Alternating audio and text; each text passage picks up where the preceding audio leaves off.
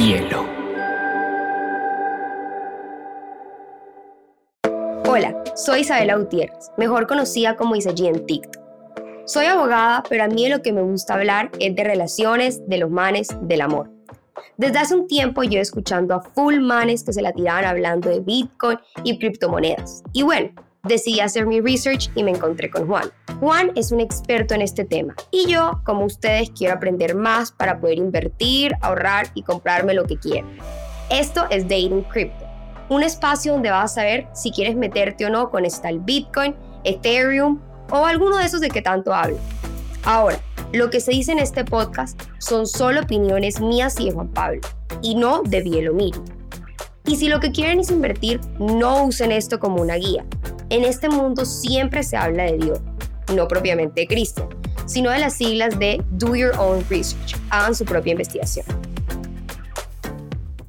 Esto, esto es Dating Crypto. Hola Juan, ¿cómo estás el día de hoy? Hola Isa, aquí muy bien, contento de seguir aquí conversando contigo, a ver si seguimos aprendiendo de, de esto que es Bitcoin, las criptomonedas, el dinero, todas estas cosas que están relacionadas. ¿Tú cómo vas? Bien, Juan, pero el día de hoy te tengo, hoy vas a tener la mejor analogía de Satoshi Nakamoto que vas a tener en toda tu vida. Bueno, pues espero escucharla.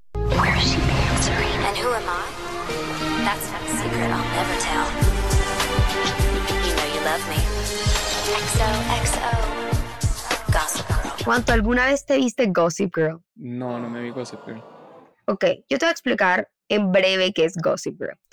Como que era una serie, obviamente, y de unos peleitos de un colegio fino en Nueva York. O sea, como que los propios niños de políticos, o sea, Chuck Bass, que es el hombre más lindo de este mundo, o sea, todo eso se encargaba de hacerlo Gossip Girl. Pero nadie sabía quién era Gossip Girl, o sea, nadie. Era una ilusión óptica.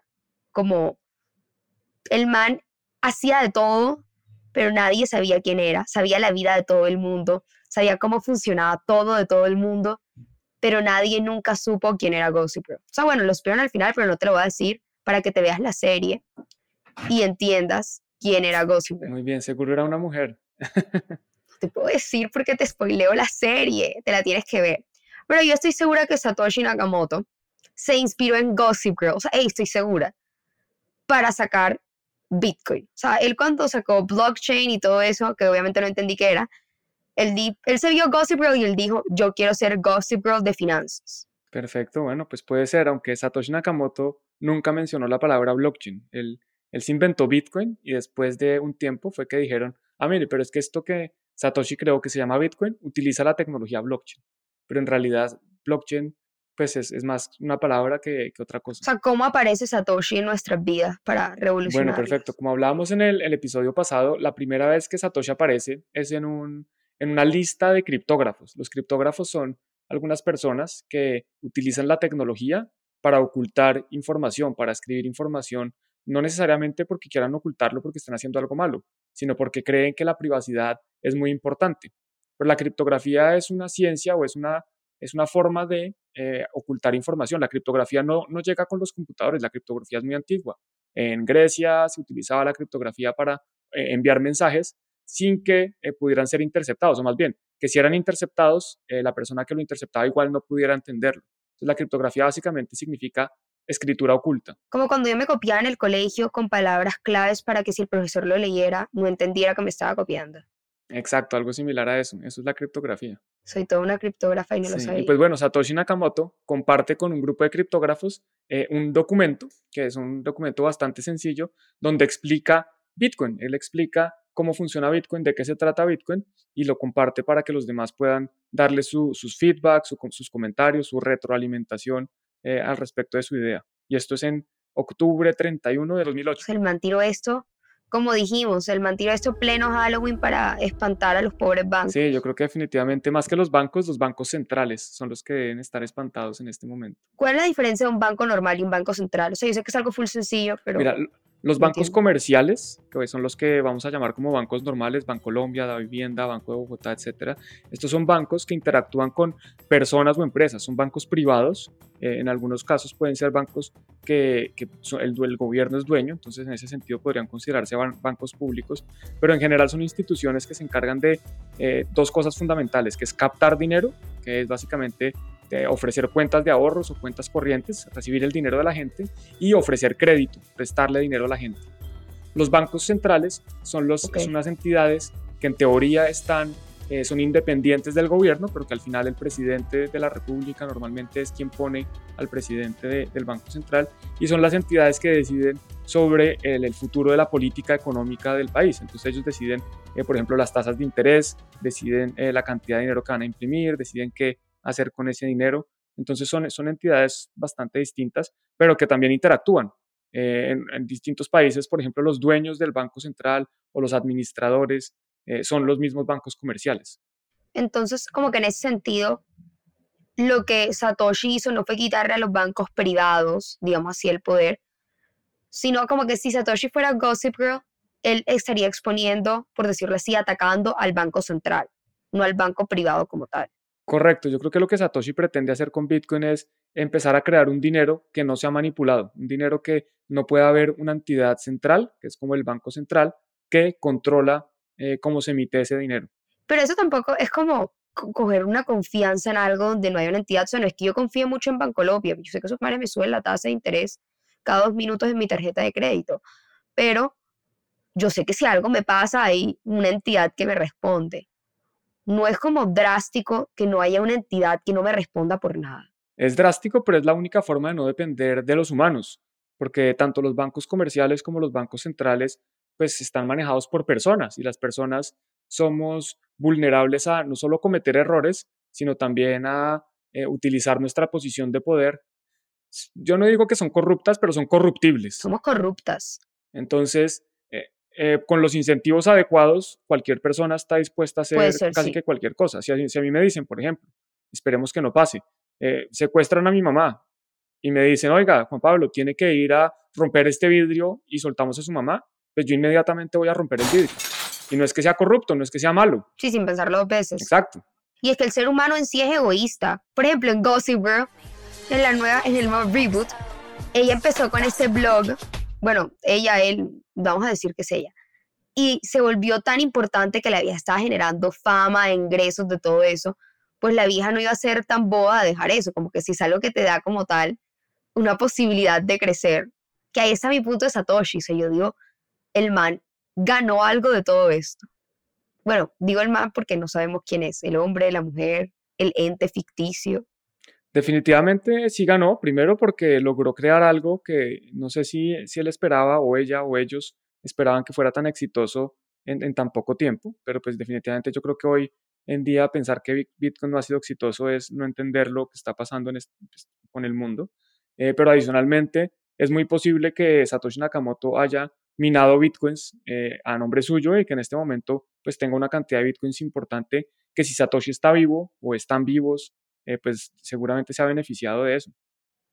Hola Satoshi, si estás viendo esto, quiero conocer. Todos queremos conocerte, Satoshi. No mentiras, yo no. La verdad, prefiero no saber. ¿No te gustaría saber quién es? Creo que es mejor no saber, sí. O sea, por ejemplo, ahora que está pasando todo, tú entenderás un poco más. Yo leía que estaban investigando literalmente, que yo decía, parece una película, en el jury en Estados Unidos, buscando quién era Satoshi, viendo como que quién tenía partnership si a ti te dijeran mañana, hey Juan, te digo quién es Satoshi, ¿tú no irías para adelante a saber quién es Satoshi? Primero, yo creo que sería una mentira, como lo que está pasando en Estados Unidos. En Estados Unidos hay un señor, es un payaso, se llama Craig Wright, y él se está haciendo pasar por Satoshi, pero es que eh, demostrar que uno es Satoshi es relativamente fácil, porque para simplemente tendría que firmar, es, un poco complejo para las personas que no entienden, pero Satoshi Nakamoto al, al recibir unos bitcoins él está utilizando una, llave privada, que, bueno, una llave privada para generar una dirección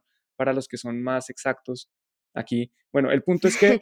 más técnicos. Sí, exacto. El punto es que Satoshi Nakamoto podría probar muy fácilmente su identidad si quisiera y si fuera cierto.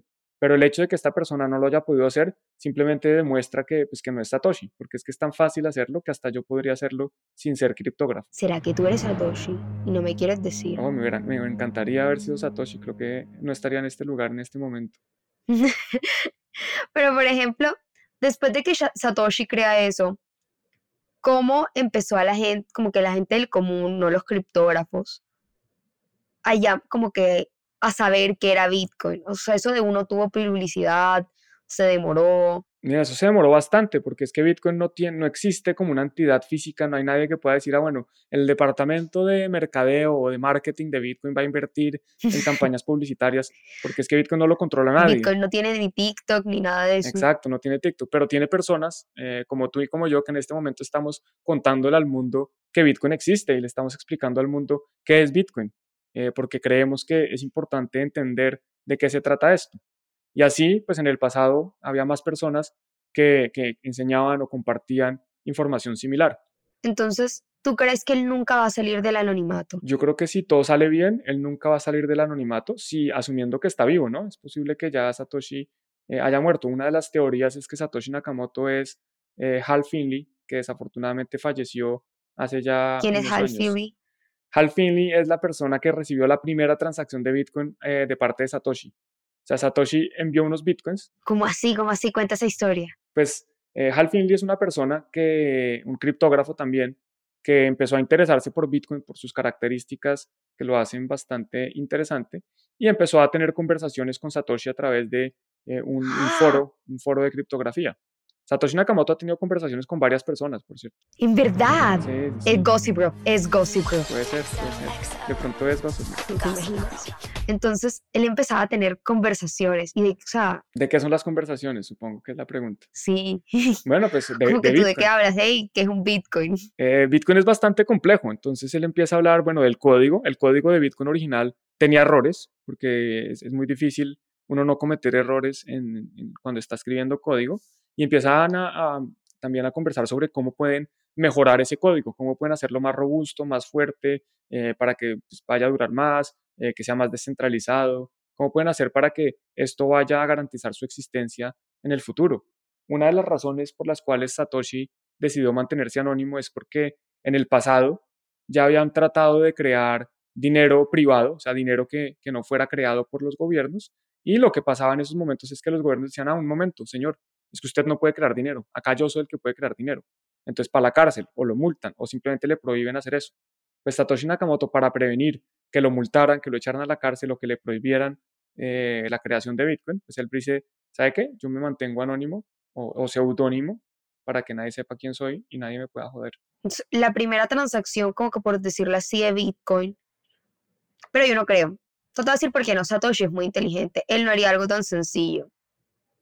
¿Cómo que, perdón? Porque si, empiezan, e, porque si tú empiezas a investigar, tú dices, ¿quién fue la primera persona que habló con él? Este hombre tiene que tener algo en común. Entonces, como acá, podrías hacer una investigación y averiguar. Hay muchas investigaciones, hay, periodistas, hay criptógrafos, hay mucha gente tratando de averiguar quién es Satoshi.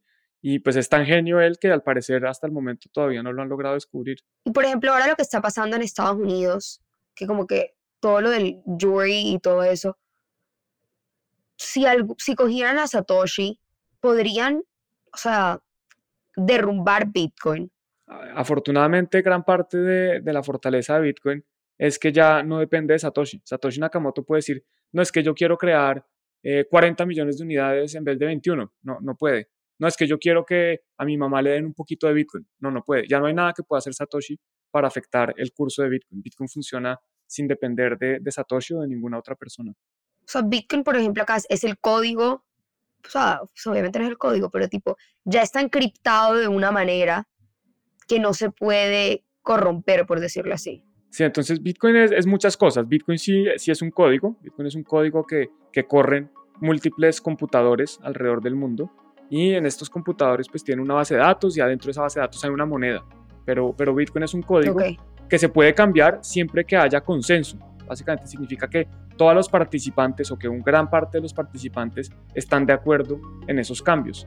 Pero por eso te digo que si Satoshi quisiera hacer un cambio, lo que tendría que hacer es convencer al resto de participantes de que ese cambio es positivo para Bitcoin. Y si no lo logra, pues simplemente ese cambio no lo pueden hacer. Y todos los participantes son todas las personas que alguna vez han adquirido un Bitcoin. Los que hemos adquirido bitcoins o fracciones de bitcoin somos parte de los participantes, somos usuarios, pero también hay personas que tenemos nodos. Un nodo básicamente es un computador. Un nodo. Un nodo es un computador o un ordenador, como dirían aquí en España, donde tú guardas la base de datos, donde tú guardas todas las transacciones históricas de Bitcoin. Entonces, eso es un nodo, pero también hay mineros, también hay exchanges, también hay establecimientos que aceptan la compra o venta de Bitcoin, también hay otros custodios o, negocios grandes que guardan Bitcoin a nombre de sus clientes. Sería como poner de acuerdo a todo el mundo. De acuerdo, es muy difícil, hay que poner de acuerdo a muchas personas para poder hacer cambios en Bitcoin y por eso es que Bitcoin no cambia mucho, por eso es que Bitcoin eh, es, bastante estable en, lo que se refiere a su, a su código. Pero entonces, volviendo a nuestro Satoshi A King, A Queen, nunca sabremos. Hace como 10 años cuando empezó, pues hace más de 10 años cuando empezó, la gente cómo adquiría el, Bitcoin. Como que esa primera persona se comunicaba con él y él le decía como que, hey, toma, te regalo un Bitcoin. A ver, la, forma como se crean los nuevos bitcoins, a diferencia del dinero tradicional, donde hay un señor eh, o un grupo de señores que deciden cómo crear y, cuánto crear y a quién dárselo, con bitcoin no. Con bitcoin, los bitcoins se crean minándolos, que básicamente significa que hay unos computadores alrededor del mundo utilizando mucho poder computacional, gastando muchísima energía que utilizan esa energía para crear nuevos bitcoins. Y esa, esa, esa curva de creación... Eso gasta full luz. Eso gasta mucha energía, correcto. Pues no sé si mucha, gasta energía, consume energía. Ok. Y entonces las personas podían, eh, podían llegar a tener bitcoin eh, comprándolos, si alguien estaba dispuesto a venderlos, el mercado, ahí volvemos al mercado que tanto nos gusta. Eh, si, si yo tenía bitcoins que los había logrado minando o los había comprado antes, pues los podía vender o también, por ejemplo, Satoshi Nakamoto regaló bitcoins en su momento. ¿Verdad? Y había distintas páginas que, que regalaban bitcoins. Había páginas donde tú te conectabas y podías ir a, recibir bitcoins gratis. O sea, pero fracciones de bitcoin o como un bitcoin. Había personas que daban bitcoins enteros y también fracciones de bitcoin. Hoy todavía hay algunos lugares que regalan pequeñas fracciones de bitcoin. ¿Cuánto es que cuenta un, un bitcoin hoy en día en dólares? Mira, hoy en este momento está costando 50 mil dólares. 50 mil dólares y tú me estás diciendo que hace 13 años o sea, obviamente no valía 50 mil dólares, pero hoy en día vale 50 mil dólares. Tú por hacer, no sé, hablar con Satoshi y caerle bien, te regalaba un Bitcoin. Te regalaba más de un Bitcoin. Mira, te hago una, otra anécdota interesante que te voy a contar.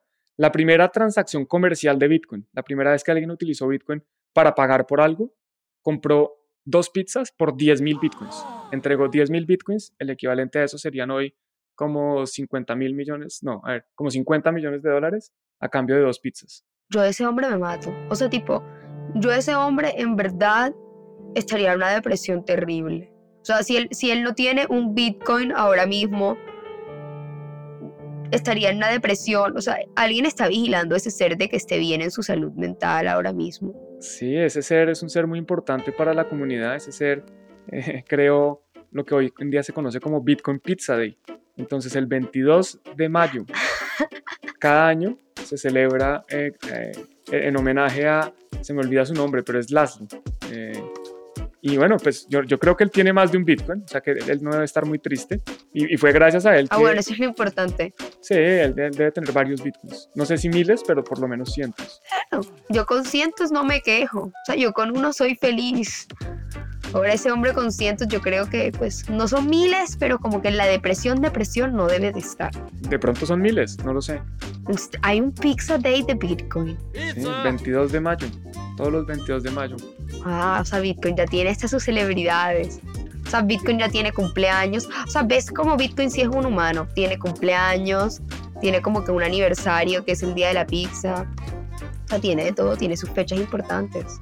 ¿Tú crees que Satoshi si se hubiera ganado, él estuvo nominado a un, eh, bueno, vamos a decirle él, él estuvo nominado a un eh, premio Nobel de Economía, ¿no? No, desafortunadamente las personas tienen que estar vivas para poder ser eh, nominadas a un Nobel y pues Satoshi Nakamoto ni siquiera se sabe si es una persona.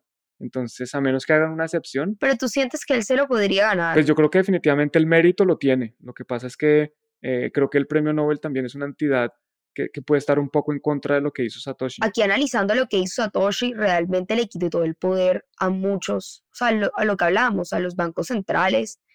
Y el dinero también mueve muchas cosas políticas. Como que yo me veía el jury y yo decía, yo siento que más que querer justicia, es como que devuélveme esa parte del poder que me estás quitando. Sí, yo no sé si ya lo haya quitado, pero definitivamente está, está en proceso. Gran parte de lo que hace interesante a Bitcoin es que estamos viviendo como esa transformación, estamos viviendo algo similar a lo que vivimos en, en el siglo XVI cuando se separó eh, el gobierno de la iglesia. Bueno, pues aquí estamos separando al dinero del gobierno. Entonces, Satoshi, no sabemos si es uno, son varios, pero él como tal además de dejar todo esto como que ya montado, no puede modificarlo mucho tampoco, como que el código como tal.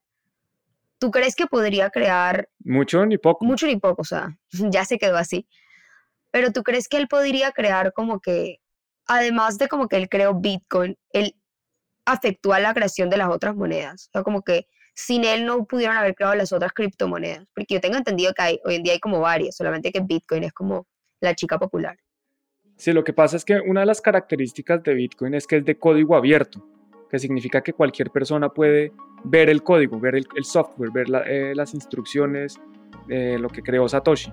Entonces, si uno lo puede ver, lo puede copiar y lo puede modificar.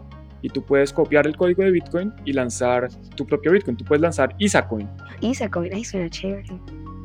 Bueno, entonces, por ejemplo, él le dio origen no solamente al Bitcoin, sino a todas las demás criptomonedas. Digamos que él, él podría decir que él es el papá de las criptomonedas. Yo creería que es una, una afirmación correcta decir que él es el papá de las criptomonedas porque él crea Bitcoin y es en base al descubrimiento de Satoshi o la invención de Satoshi que, que nace lo demás. O sea, si en un futuro, o sea, digamos, un futuro lejano, se logra la descentralización del dinero, se le podría adjudicar a él gran parte de todo eso. Yo no lo dudaría. Ojalá fuera Satoshi yo.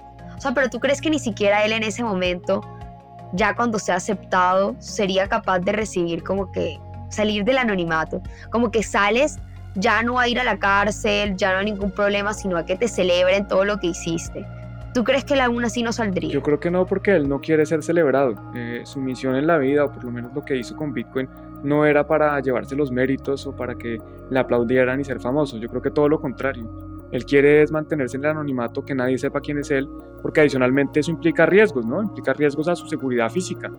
Eh, si, yo pude, si yo fuera Satoshi, pues yo estaría escondido, o más bien, estaría tranquilo en mi vida sin que nadie sepa quién soy.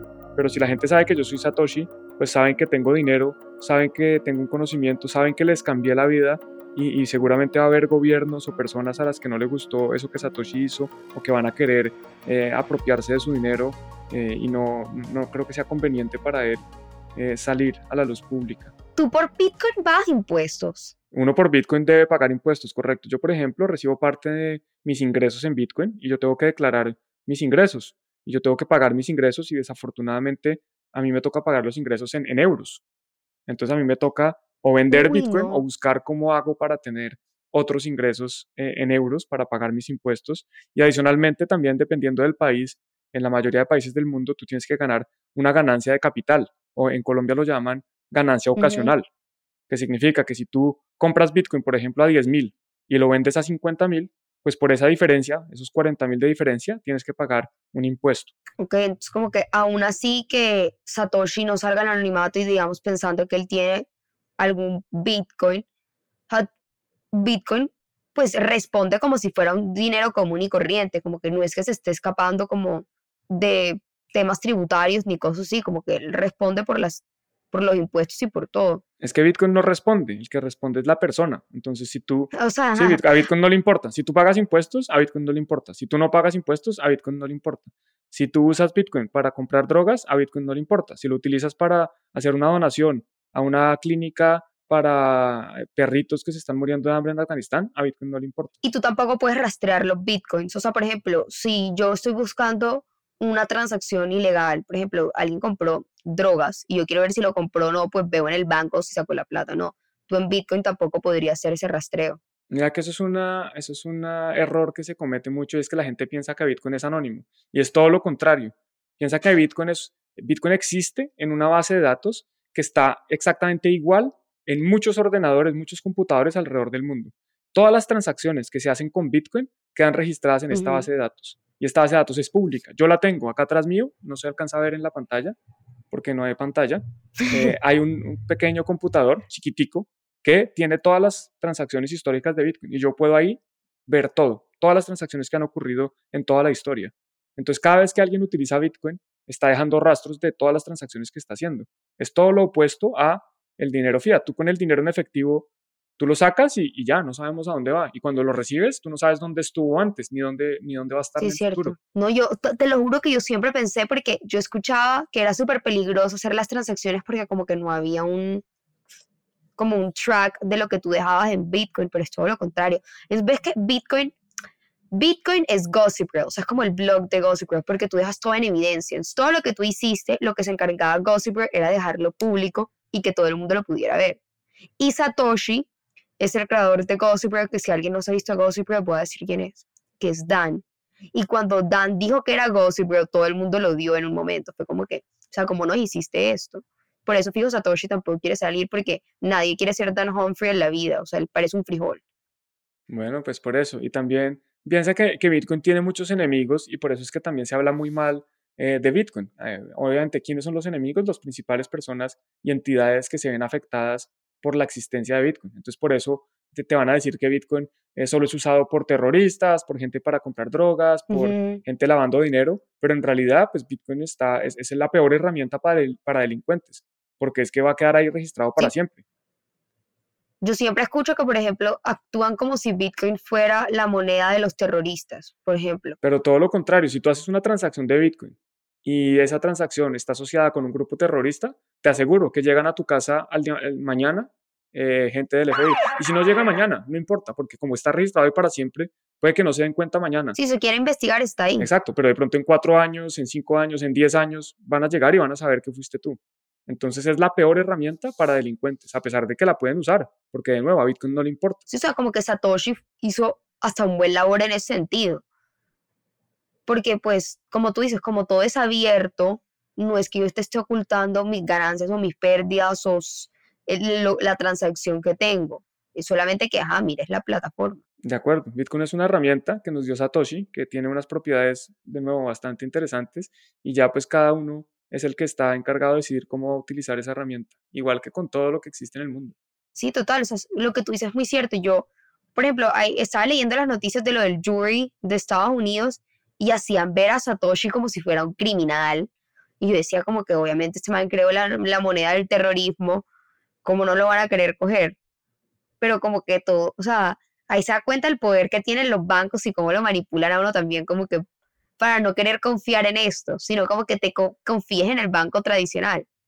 Que Bancolombia sé que me sigue subiendo mis tasas de interés, no confío tanto en ti por eso. Y mira que ahora los bancos tradicionales quieren entrar a Bitcoin. Incluso Bancolombia recientemente hizo un anuncio de que va a trabajar con, con Gemini, un exchange en Estados Unidos. Eh, da Vivienda está trabajando también con un exchange, Banco de Bogotá también. O sea que los mismos bancos en Colombia, esto sin hablar del mundo, que ya están metidos aquí desde hace tiempo. Ya sabes que te tienes que ver Gossip para entender todo mucho mejor la mente de Satoshi. Vamos a ver si saco tiempo y me veo al menos un episodio. Vas a quedar enganchado si te lo ves. Gracias, Juan. Nos vemos en el próximo episodio. Bueno, nos vemos pronto. Chao. Chao. Bueno, yo creo que las tres cosas más importantes que me llevé fue que primero aprendí por qué se llama cripto, por los criptógrafos, que son las personas encargadas de cifrar la información. En Bitcoin, toda la información está encriptada para proteger de robos y generar confianza a sus usuarios. Y lo más importante es que todo está registrado. Así que si andan usándolo para lavar plata, abran el ojo que facilito los pueden pillar. Segundo, la diferencia entre bancos centrales, bancos comerciales y monedas descentralizadas, que terminó siendo full fast. El primero es que los que tienen el control sobre el dinero y la economía hoy en día son los bancos centrales, que son los que imprimen los billetes y controlan las tasas de interés. Los bancos comerciales son los que le guardan y prestan plata a la gente. El Bitcoin funciona como una moneda descentralizada, es decir, independiente de estos dos. Así que no hay nadie que lo regule distinto a sus usuarios, o sea, nosotros. Y por último, y más importante, que Satoshi Nakamoto fue una de las personas más visionarias de todos los tiempos. Este man básicamente se reinventó y quiso permanecer anónimo. Ni Gossip Girl ni Lady Whistleton tuvieron tanto poder en secreto. Y lo mejor, Satoshi todavía no ha querido decir quién es, y mucho menos usar su plata.